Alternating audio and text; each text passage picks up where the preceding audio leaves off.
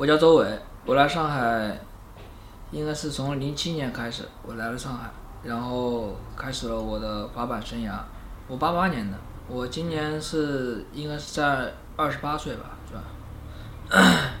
然后经营滑板这个项目，从零七年到现在应该有七八年了。嗯，你一开始怎么滑上板的？我开始滑板是在武汉，然后我在遛狗，然后有一个 兄弟叫王硕纯，然后他他有一块滑板，他在那滑板，然后我遛狗，他说你能不能把你狗借我玩一下？我说好啊，我说那你把滑板借我玩一下吧。嗯，他说好好好，然后我就玩他的板，他就溜我的狗啊。然后每那时候生活挺快乐的，每一天就是我踩着他的板，然后他溜着我的狗，每一天连续一个月，然后我就这样慢慢的接触滑板，然后学会了，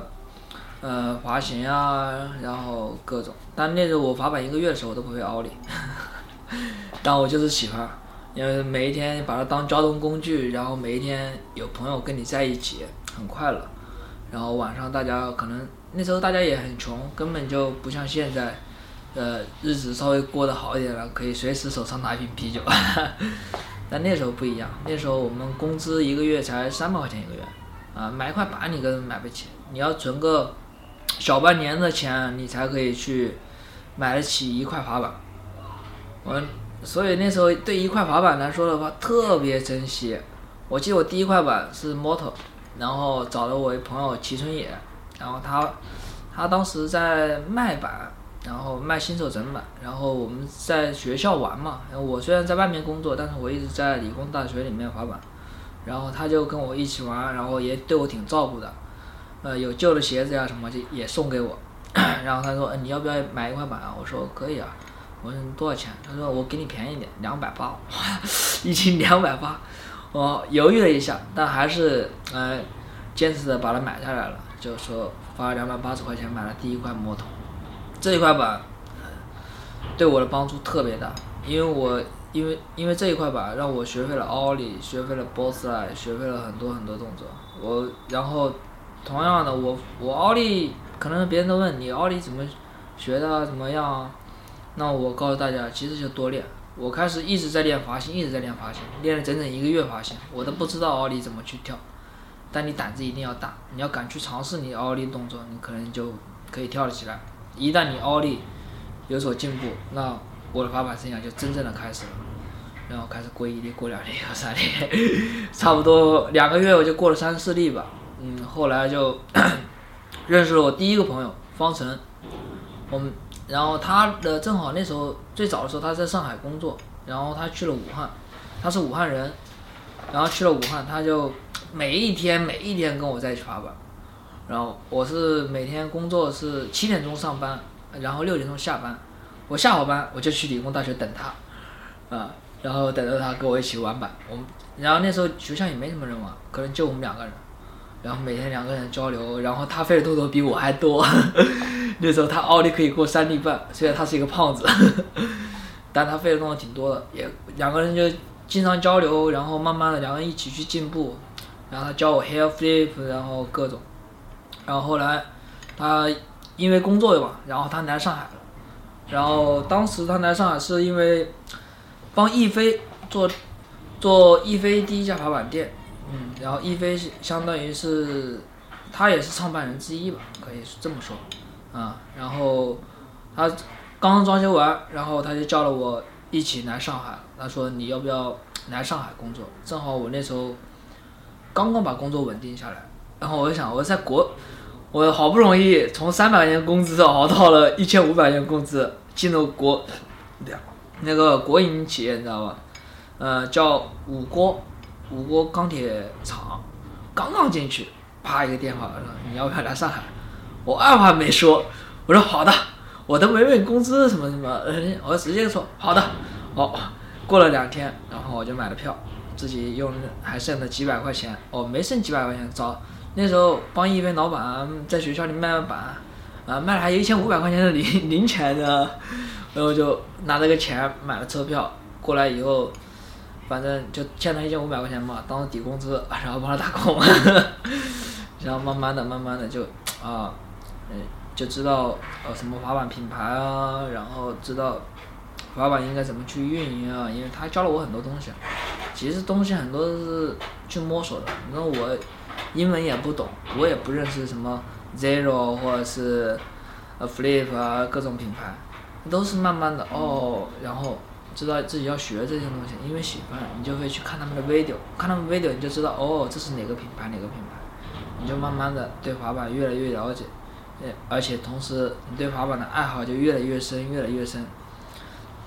所以我就特别喜欢这种无拘无束的生活吧。呃，来上海以后嘛，然后我先是做了第一家，当中肯定会遇到一些，呃，生意上面的呃纠葛了。就刚开始是帮一飞做，做了后来，呃，当中发生了一些问题。就我那个朋友跟一飞稍微有点摩擦，感情上面有点摩擦。然后呢，他就我们两个当中就走了。一飞老板留我，但我没留下来，因为我觉得我是我兄弟带来上海的，那我很不好意思，我只能跟他说抱歉。那不是我不把你当哥们，而是因为我先认识他，他带了我来了上海，啊，那我要他走我就我肯定要跟着走，然后我就跟着他走了。当时我们借宿在他的一个朋友家里，那时候我们住在外高桥，可能还有一帮比较老的滑手。在外高桥的一帮滑手可能知道，因为当时我们在家里，我们相当于是做起了小贩生意，你知道吧？天天在这，哎，进点 Element 的 T 恤，然后 Element Element 的鞋啊，Global 鞋啊，那种厚的馒头鞋，然 后在家里开始做起来了。哎，天天去街上玩，然后哎，朋友要买东西啊，可以啊，那你可以来我们家看看，就开始这样子一步一步的走。然后觉得这样走不行了，然后我们就开始搬到了世纪大道。世纪大道自己又租了一个租了一个小房子，嗯，然后两个人在房子里面，我们两个就挤在一个房间里面，然后另外一个房间就把它当做滑板店，就是最早 用工作室做滑板店的，我觉得我们应该算是最早的了。但那时候经济不景气啊，那时候我们做淘宝也做挺早的，我们零八年做的淘宝嘛。然后那时候淘宝一个月的收入也就两三千块钱，那我们一个月的房租两千五，上海不一样啊，一个月房租两千五，我觉得这样不行的。然后后来我们俩又商量，啊，一起投点钱，啊，他他相比而言比我有钱多了，然后我是靠那些年打工啊，然后在家里拿了一些钱过来，然后跟他一起，呃，开了第一家店在科技馆，就因为他。嗯，开这家店其实是有点小的冲动，就因为跟一飞原因嘛，所以，呃，其实为了说，我操，我要报仇那种 感觉，你知道吗？那时候小呀，我那时候才十八岁，十八岁的小孩懂什么，对吧？你要干嘛干嘛，反正我要滑板，我每天还是无忧无虑的在楼上滑板。那时候就，那时候滑板的人就有我，呃，刚开始是认识阿杰，因为刚开始就我阿杰。然后还有方程，我们三个人在科技馆滑板，嗯，然后很少有人在那里，真正在那边玩板的人可能只有四五个。然后后来我们在天天在楼上滑，然后我做了新的道具，做了 box，做了杆子，也做了小的斜坡，就自己做，因为我们找了一个小房间专门放道具，把那里变成了一个室外的板场。那时候慢慢的人气就开始增长了，从呃十个人可能发展到。五六十个人一个周末可能滑板，那还零零八年的时候就有那么多滑板人了，嗯，然后我们那时候是后来就认识的小鸡、蒋小斌、金运，呃，上海人老一帮的。然后我真正滑板应该是跟着蒋小斌屁股后面 蹦跶蹦跶，没事，他有时候带着我去福州比赛啊，还有金运，那时候金运运还是我的 team manager 了。那时候我们是属于 Eternal 啊，属于 Eternal 赞助啊，那然后赞助我们版面，然后那时候呃，王毅北京王毅还开着车带我们出去比赛，那时候就感觉到了滑板的生活原来是这样子的，还有比赛，那时候从来没参加过比赛，那所以去参加比赛的时候也很拼的，虽然没拿到名次，拿了第四，但是很拼的，那时候感觉挺快乐。然后后来就这样慢慢的跟小吉、阿杰嘛都关系特别好，因为一直一起滑板，一起去杭州比赛干嘛的，出去 party，然后就后来我想把业务发展大一点，就人随着年纪大嘛，就年龄大嘛，然后想，哎，要不我们发展把业务发展大一点，正好有那时候有个机会就是。我们隔壁有个领先轮滑俱乐部，然后他的经营的这一块场地，那时候门票四十，这个场地门票四十，零九年，零九年门票四十，那来玩的人肯定都是轮滑的人了，滑板的人也没有几个，那想他们想发展更多的人群过来玩，就说，哎，那我免费把半家店给到你做做店铺，那时候我记得很清楚，我找。那时候是杨康还在极限之家，可能我今天都是乱爆料，不管 各种，嗯，然后他还在极限之家，然后有一些旧的货架呀什么，那时候也穷嘛，买不起各种货架，有柜子呀，有货架什么，嗯，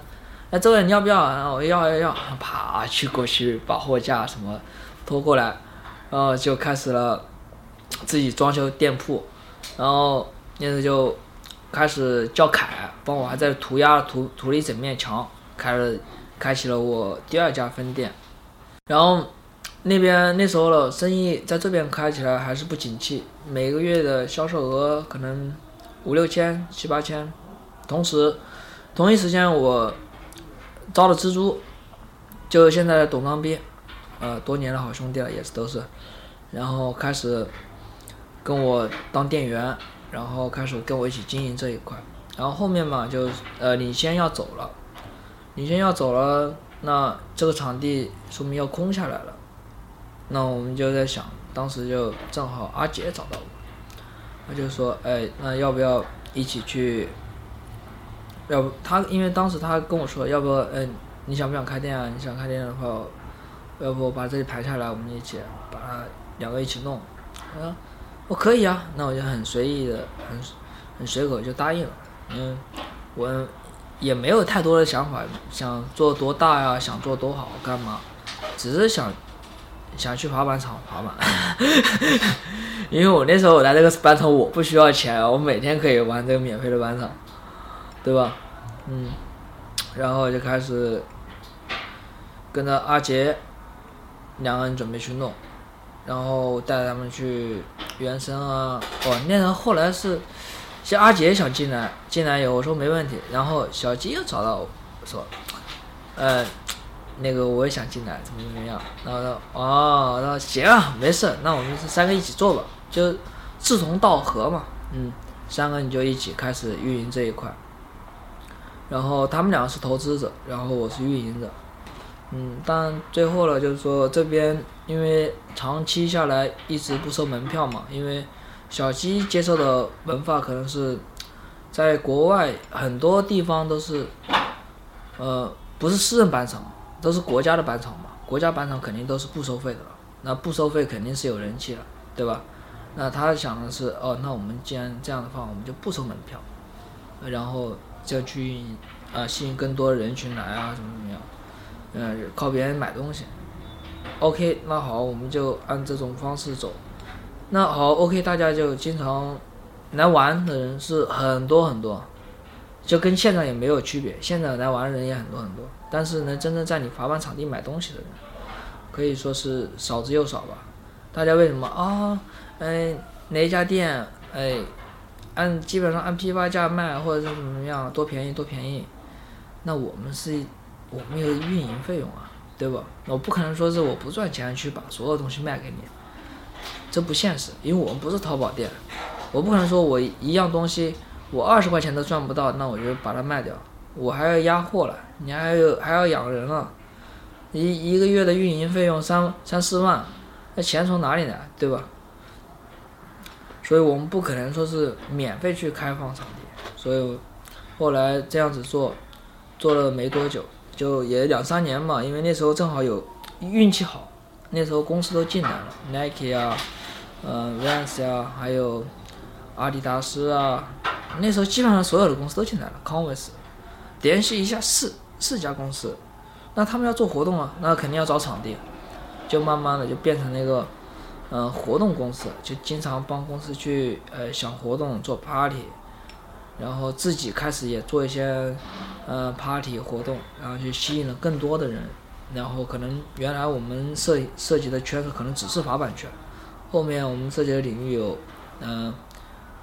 可能人那个 BMS 啊，音乐呀、因为我们这是一一群比较糗的人嘛，喜欢玩，没事去酒吧玩，所以就慢慢的圈子就扩大了很大，每一次活动也会吸引了不同的人群过来，呃，这样子慢慢的 Top Toys 在前两年有所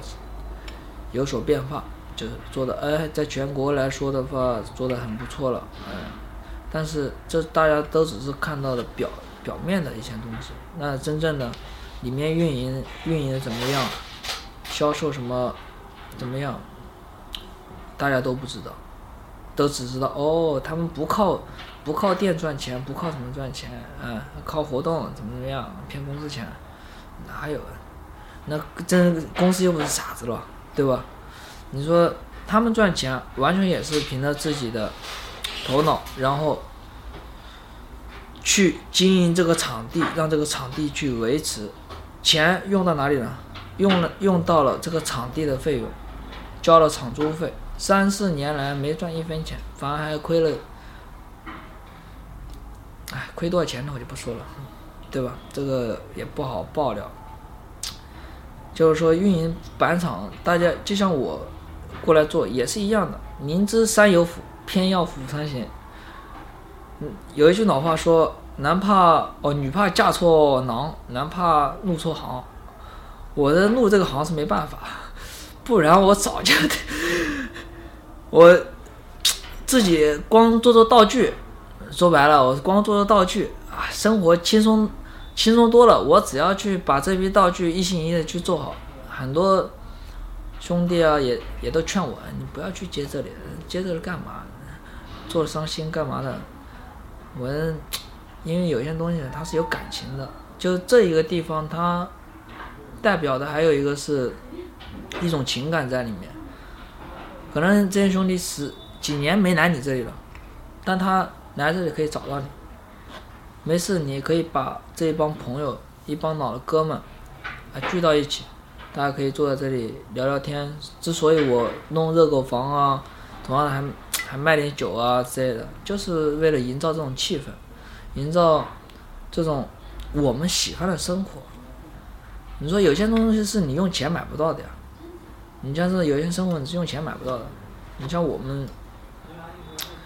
虽然平常过得比较困难吧，就是房租啊各种压力压的比较累，但是内心还是快乐的。当时去接的时候，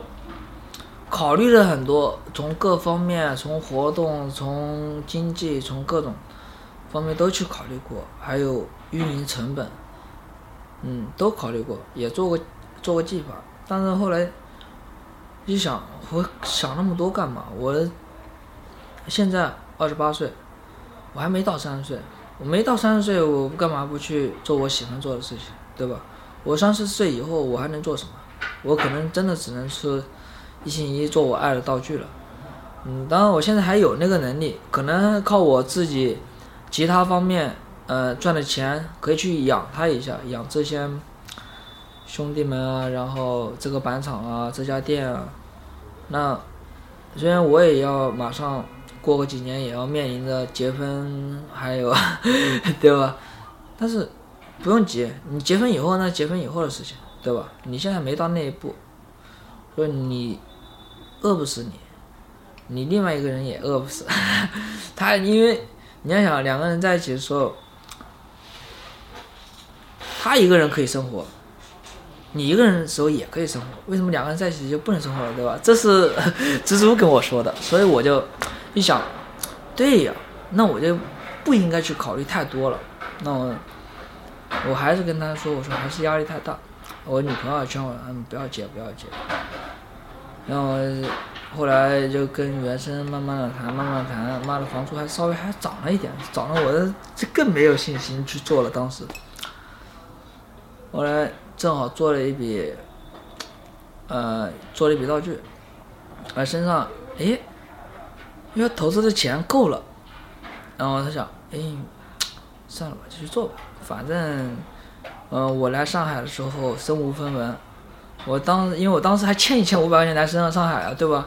我说我再差应该也不会差到再欠一千五百块钱走吧，呃，就抱着这种思想，就咬牙，嗯，把它做了，就好。一旦做的时候，那我为了去节约成本，自己去做桌子，做什么，然后各种东西基本上都自己动手去做，包括集装箱房啊什么，怎么能节约成本，怎么弄。包括场地那个红色的边啊，什么东西啊，都是自己去买的油漆，自己去涂的。地面自己买机器，自己叫几个工人，还有自己朋友过来帮忙打磨去弄。就虽然也花了不少钱，但是这样比起你请人过来做要便宜特别多。我可以说这样下来的话，你可以省个六七万，可以说。但是正好他跟我的有一些专业他又搭嘎了，所以我能用自己的专业，相当于是可以帮助这里一点，所以我就在想啊，那就接一把来做了。然后做了以后发现运营起来更难，本来前期想的啊想的，一切都想的很完美了，就我是一个完美主义者，就想的很完美，想，哎，接下来那这么多朋友啊什么，我说那我们把会员卡定的便宜一点。我说我们又不靠这里赚钱了，只要这些朋友稍微给点支持，那弄一弄，应该一年下来应该不会亏。好，啪开了以后，开业第一天，啪来了三百多人，我惊了，嗯，开心开心。然后再到后面，诶，人是有人来，但好像滑板人不是啊。然后包括办会员卡呀，办什么呀，这种那就更少了。那上海有多少滑手？上海有四五百滑手，五六百滑手都不止，但办卡的，可能我现在目前手上办卡的可能就四个人，所以 有时候就做这个行业不得不叫你心寒，你知道吧？嗯，但没事，我又不是靠完全靠滑板去挣钱的了，对吧？我自己有自己的一些东西在，过一过，过个几年，然后。慢慢弄呗，但也希望全国的滑手多关注我们，多给我们一些支持，因为我不想让这家滑板店变成商业的，也不想让这家，呃，不想让这个滑板场地变成不是滑板人去经营，呃，换成一个轮滑的，或者换成呃更加商业的，收门票六十块，你来不来？你不来，你可以去别的地方，对吧？如果真要到那一步的时候，我觉得。呃，在整个上海，我们的滑板乐土又少了一大块了，所以我就希望各个滑手多给这边一些支持，因为这边也在努力的做，做得更好，也在嗯访问一些滑手，问我们的服务，因为我们可能一旦收费，那我们肯定要注重自己的服务了，啊，教学啊，道具啊，各方面了。所以我们也新添了一些道具，一些东西。唉，这几天，唉，先不说这个问题吧，说的有点心寒。但没事，我知道还是有很多朋友还是很支持我们的，就就比如说那四个，对吧？嗯，但是但我们后续可能那个会员卡要涨价了，因为上次也说到了。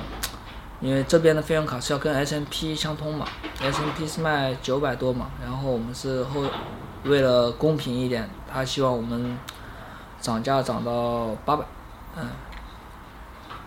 其实我开始的时候还没想过要涨价，但是为了合作嘛，大家公平一点起见，那还是不得不涨，所以我就定了一些时间，定到三月六号之前，那办会员卡的你就六百，你别别到时候大家。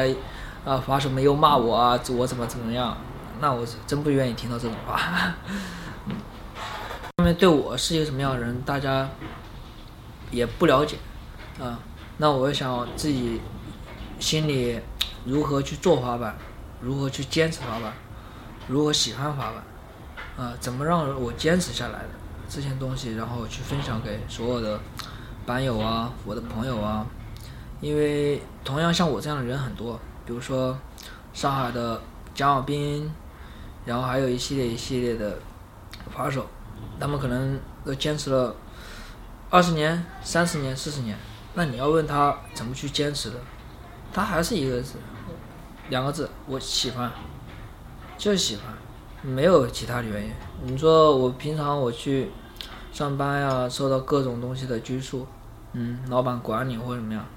那那种工作，可能说不是我我这种人喜欢的，我能一辈子你能选择你爱好的东西去作为你的工作，这是你的幸运和你的幸福。所以我也希望就是说，很多你真正喜欢滑板的，就像我前两天跟一个小孩聊天，我说，嗯，他我平常我可能不会跟一些小孩去聊太多，就可能忙自己工作干嘛，嗯，就正好遇到就随意的问他，我说你你怎么喜欢滑板的呀？嗯，啊我们真的是很喜欢滑板，我可能在地铁里面看到一个人穿的呃一双破的鞋，然后就会跑上去跟他搭讪，就会问他，哎你是不是滑板的？怎么怎么样？就会很亲热，那我知道哦，你是一个真的喜欢滑板的人。因为他会去寻找他的群体，寻找他的朋友，嗯，他有这种感情在，不会说是哎，我见到哦，呃，那有个滑板的哦，也不搭理，你也不用去害羞，因为我们本来就是一个大的家庭，滑板，对吧？你说边边的时候，其他的项目都很团结，包括轮滑都比我滑板团结。那轮滑他还有自己的呃叫什么来着？他们自己组织，就由一些滑手自己组织的协会。自己组织的协会跟轮滑协会不搭嘎，自己的协会，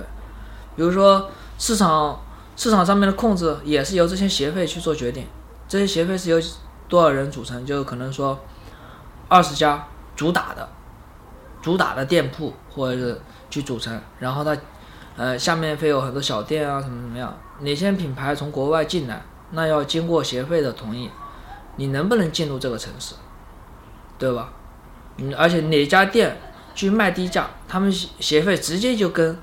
批发商去谈，你们不能给他货，你给他货，那我们都不拿你的货。所以他们有这个组织，他们团结，所以他们这项运动比滑板要发展的好，发展的人群要多，发的正规。滑板就是说还是太 on the ground，嗯，但你面对有些东西的时候，你你想这一个市场慢慢的成熟，慢慢的好，慢慢的变大，那你必须得有。一帮人去组织它，去控制它，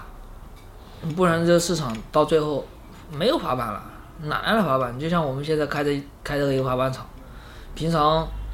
嗯，你要说实话，做免费活动的时候，人肯定到场，几百个，要要多少有多少，可以这么说。但是你不做免费活动，你如果我打比方，我今天的活动收费的，我每个人进去二十块钱或者怎么怎么样。我相信这个人群可以减少一大半，这就是我们要寻找的原因，这就是我们要寻找，哎，为什么中国滑板会是这样子？嗯，你同样就打个比比喻去说，哦，轮滑比赛，我们这边也看他们轮滑去做比赛，因为我们是板场运营者嘛，那我肯定是你要做活动做什么，那我就租租给你场地，他们就是每一个人你进去的都会给他钱。都会付门票，为什么？因为想要活动办得好。你活动办得好，那取之民于民，用之于民。我们从哪里得到的钱，那我们肯定是用到哪里。不然这怎么叫真正的滑板人了？真正的叫滑板运营商了。你如果说是那种黑心商户，那我只是淘宝上面去卖便宜货。哎呀，把，我不管这市场乱还是好，我可以赚一笔走人。后续那摊子还不是由这一帮真正爱滑板人去收拾吗？说白了，那又有多少因为这个原因有多少商家倒闭？新疆两家店，对吧？倒闭了。我兄弟打的电话跟我哭，说：“哎呦，真他妈伤心，做不下去了，我店要关了。”啪啪，我说：“我现在市场是难做，但也没办法，我总会有一天，慢慢的这种文化会。”传播下去，就是说，我们去做做一些好的宣传和好的思想教育，因为我们现在只有 underground 或者什么什么那那些教育，但是没有一个好的滑板文化的教育。什么叫好的东西？嗯，比如说你去教他动作，教他你们如何去爱滑板，如何去，哎呀，就如何去帮助你当地的一些你的朋友，可能开店是你的朋友，嗯，因为他不没有从来没有把自己当过商人，然后去运营，然后这样的一帮人，你们去帮助他们一下，就是说，呃，就这个帮助很小，不需要说是你要用金钱或什么，可能说，哎，他们做活动的时候，我们过来搭把手，呃，帮个忙，抬抬东西，这都是帮忙，这很小的一块，对吧？你你可以用你的双手，然后你可以去帮助他们，这是一件幸福的事情。你就像我走在大马路上面，我可能看一个别人拿拿到货车，哎，上楼梯上不去，我都会搭把手去帮他抬一下。这就是我们人心的善良。你要，我们作为扒手，我们也一样，更要去帮助我们的扒手。那有些新手不懂，那他也不好意思问。那我希望更多的朋友，你们可以去告诉他，哎，这个动作怎么做，我可以教你。我们友善，要把他当哥们一样，这样我们的群体才会慢慢的扩大。因为法版它的宣传其实就是你是我的朋友，没有别的。你要用这种心态去对待，所以你的朋友也会越来越多。吃苦能干，有些东西不是我想的，是我必须要去做的。你年年纪轻轻，你干嘛？年纪轻轻你就应该去闯去拼，嗯敢累敢做，对吧？你只要一件事情交到我手上，那你就有责任去，因为做人你需要的是一个责任心，不是因为我吃苦或怎么样。我觉得这个东西我接了，那我就要去把它做好。